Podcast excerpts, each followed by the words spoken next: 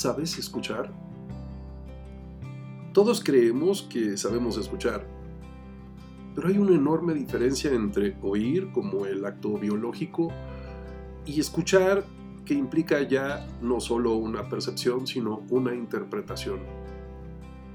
Y por supuesto creemos que somos expertos en saber escuchar y tenemos enormes limitaciones. Hay muchas habilidades que podemos desarrollar relacionadas con la escucha, como por ejemplo verificar lo que estamos escuchando, que significa hacerle preguntas al otro, déjame ver si entendí lo que me dijiste. O ser más explícito y más profundo. Mira, esto fue lo que yo entendí, ¿es correcto?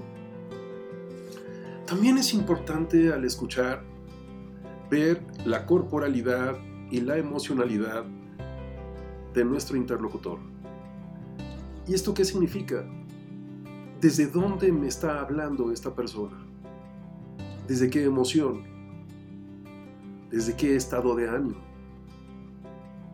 Porque cada quien le va a dar sentido a lo que escucha dependiendo del estado de ánimo o de la emoción que esté viviendo. También entender que escuchar está directamente relacionado con tu experiencia de vida, con tu historia.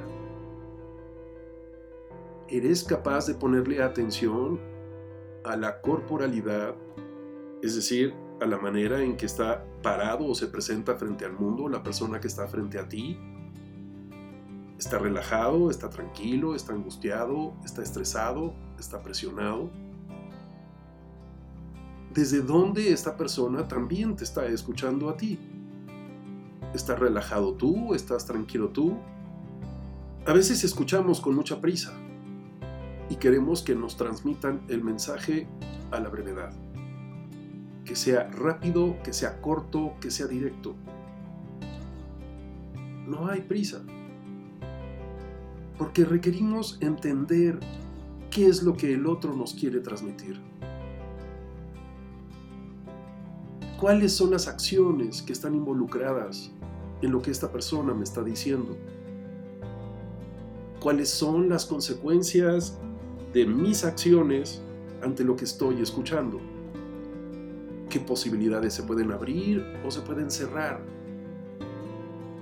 Si logramos preguntarnos por las consecuencias de una conversación antes de que se realice o mientras se realiza, podemos intervenir en función de darle una dirección determinada. A partir de una conversación podremos hacernos cargo del futuro que escuchamos y podemos abrir algunos repertorios conversacionales para conducir la conversación hacia donde creemos que garantice el futuro deseado. Podemos hablar de tres niveles de escucha un primer nivel de escucha en donde le pongo la misma atención a mi interlocutor que al ruido ambiente.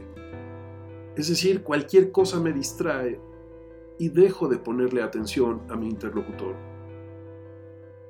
Hay un segundo nivel de escucha en donde efectivamente estoy escuchando a mi interlocutor, pero mi diálogo interno no para.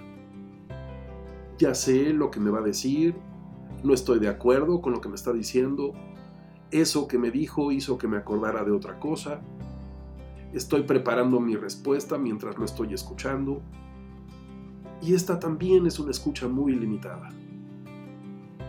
Ahora existe una escucha activa, una escucha profunda, una escucha transformacional. Y esto es que soy capaz de ponerle atención a mi interlocutor paro mi diálogo interno, estoy poniendo atención, pero además también soy capaz de ver su corporalidad y su emocionalidad, porque eso me da una gran cantidad de información muy valiosa. No es lo mismo escuchar a una persona que me habla desde la tristeza, o desde el enojo, o desde la alegría, o desde la angustia, o desde la preocupación esa información me la está transmitiendo a través de su emocionalidad y su corporalidad. Y eso también requiero aprender a escucharlo. Ojalá y esta reflexión te sirva. Te espero en un próximo podcast. Recuerda, me puedes encontrar en santiagodeorlegui.com o en institutovitral.com. Hasta la próxima.